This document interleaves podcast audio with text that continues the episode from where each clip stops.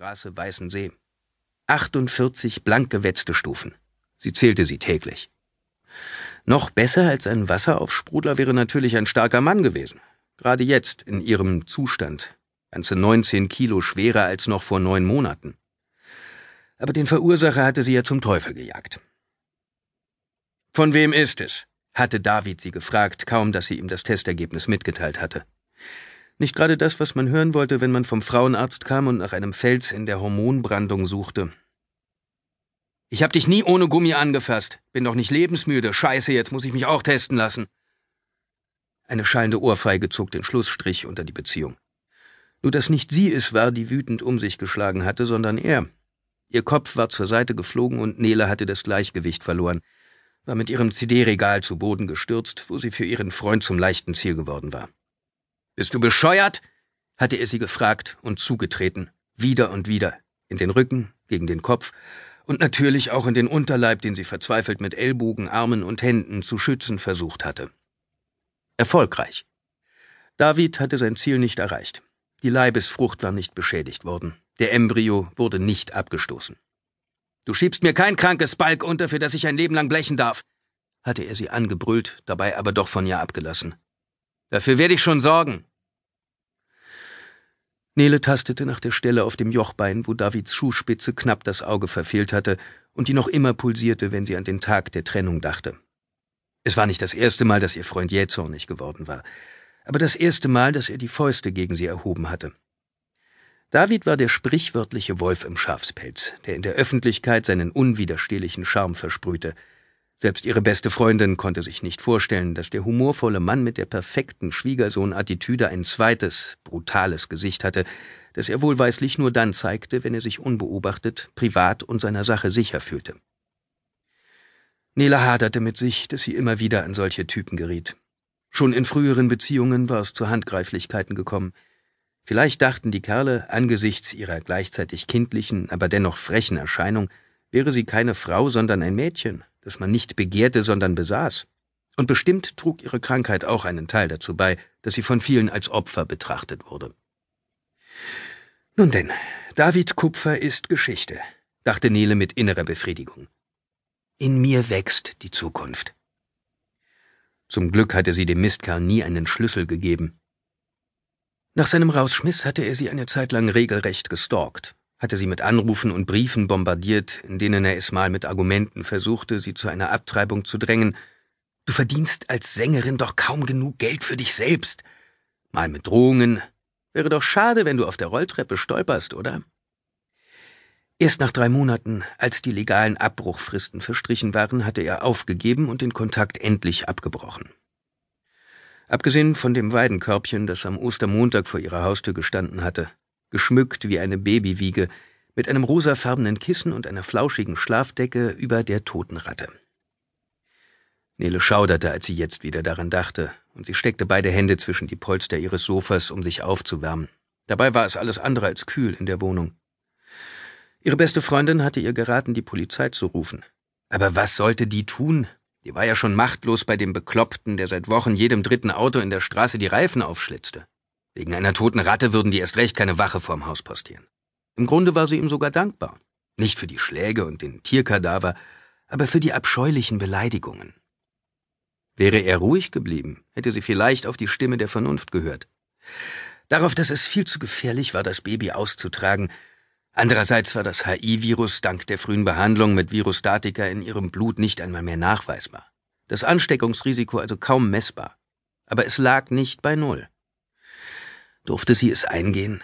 Konnte sie im Alter von 22 Jahren mit ihrer Krankheit diese Verantwortung überhaupt stemmen? Ein Baby. Ohne finanzielle Sicherheit. Mit einer Mutter, die viel zu früh verstorben war und einem Vater, der sich ins Ausland abgesetzt hatte. Alles gute Gründe, sich gegen das Kind und für ihre Gesangskarriere zu entscheiden. Gegen geschwollene Füße, dicke Beine und Ballonbauch und für die Fortsetzung einer zum Scheitern verurteilten Beziehung mit einem ebenso gut aussehenden wie cholerischen Kleinkünstler, der sich seinen Lebensunterhalt mit Zaubertricks auf Kindergeburtstagen und Firmenfeiern verdiente. Sie sah auf die Uhr.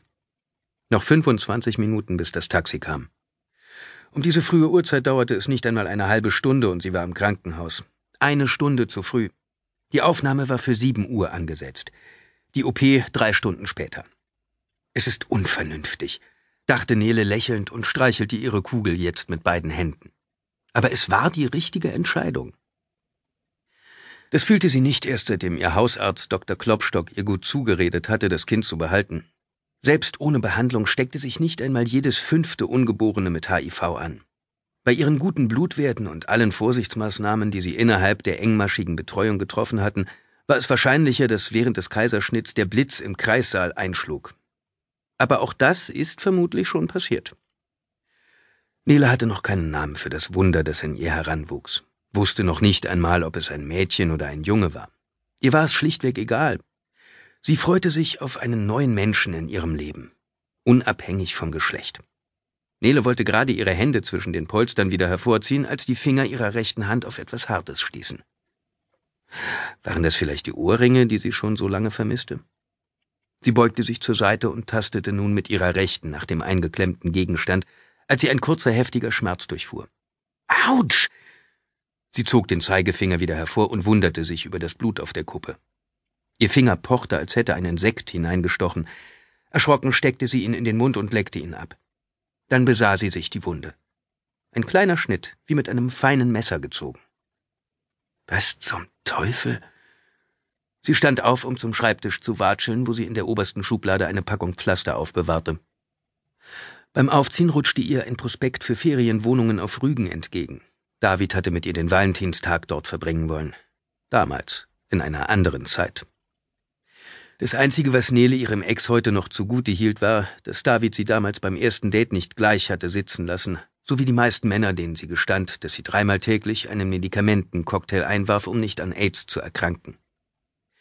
Nele hatte wirklich gedacht, er würde ihr glauben, dass sie keine Schlampe war oder drogensüchtig, dass sie sich nicht an einer Nadel oder beim wahllosen Sex mit Fremden angesteckt hatte, sondern an einem Schmetterling. Er sah wunderschön aus und sie trug ihn immer bei sich, auf der Innenseite ihres rechten Oberarms. Eigentlich hatte der regenbogenfarbene Falter Nele ein Leben lang an den wunderschönen Thailand-Urlaub erinnern sollen, nun musste sie beim Duschen immer an die verdreckte, nicht desinfizierte Nadel denken, mit der das Tattoo gestochen worden war. Und wie hart Gott doch manchmal jugendlichen Leichtsinn bestrafte. Nele wickelte sich das Pflaster um den Finger und ging zurück zum Sofa, wo sie das Polster anhob. Als ihr Blick auf den silbern funkelnden Gegenstand fiel, stöhnte sie auf und hätte sich beinahe die Hand vor den Mund geschlagen. Wie um Himmels willen kommt das dahin? flüsterte sie. Vorsichtig löste sie die Rasierklinge, die wie mit Kaugummi festgeklebt am Kissen pappte. Tatsächlich war sie zwischen den Polstern mit Doppelklebeband befestigt worden, also absichtlich. Zutiefst erschrocken ließ Nele sich zurück auf das Sofa sinken. Die Rasierklinge in ihrer Hand fühlte sich an, als hätte sie sie gerade weißglühend aus einem Kaminfeuer gezogen. Nele schüttelte sich, und dabei glitt sie ihr aus der Hand und fiel neben ihr auf das Sofakissen. Sie sah auf die Uhr, jetzt mit wild schlagendem Herzen, und rechnete erneut die Minuten zurück, bis das Taxi käme. Noch fünfzehn Minuten. Mittlerweile wollte sie keine fünfzehn Sekunden mehr in ihrer Wohnung allein bleiben. Nele starrte die Rasierklinge an, die ihre Farbe wechselte, je nachdem, welches Bild im Fernsehen gezeigt wurde. Wie zum Geier ist sie zwischen meine Polster geraten. Akkurat befestigt, so als wollte jemand, dass sie sich die Finger aufschnitt. Und was zum Teufel stand auf ihr geschrieben? Die Klinge war mit ihrem Blut verschmiert, aber jetzt, als sie sich beim Fallen um 180 Grad gedreht hatte, war ein filigraner Schriftzug auf ihr zu lesen. Handschriftlich wie mit einem feinen Edding gezogen. Widerwillig nahm Nele die Rasierklinge wieder in die Hand und strich mit dem pochenden Zeigefinger über die Buchstaben. Dein Blut tötet. Unbewusst und mechanisch bewegte Nele die Lippen, wie ein Schulkind bei den ersten Leseübungen. Mein Blut tötet? Sie schrie. Nicht, weil ihr klar geworden war, dass David es irgendwie in ihre Wohnung geschafft haben musste, sondern weil etwas in ihr zerriss. Sie spürte einen heftigen Stich, als hätte sie der Stachel eines Skorpions punktiert. Der kurze, intensive Schmerz hörte auf und es wurde nass. Dann kam die Angst. Sie breitete sich aus wie der Fleck zwischen ihren Beinen. Die dunkle Tagesdecke wurde noch dunkler und es hört nicht auf. Das war ihr erster Gedanke, und sie wiederholte ihn immer und immer wieder. Es hört nicht auf. Die Fruchtblase ist geplatzt und ich laufe aus. Der zweite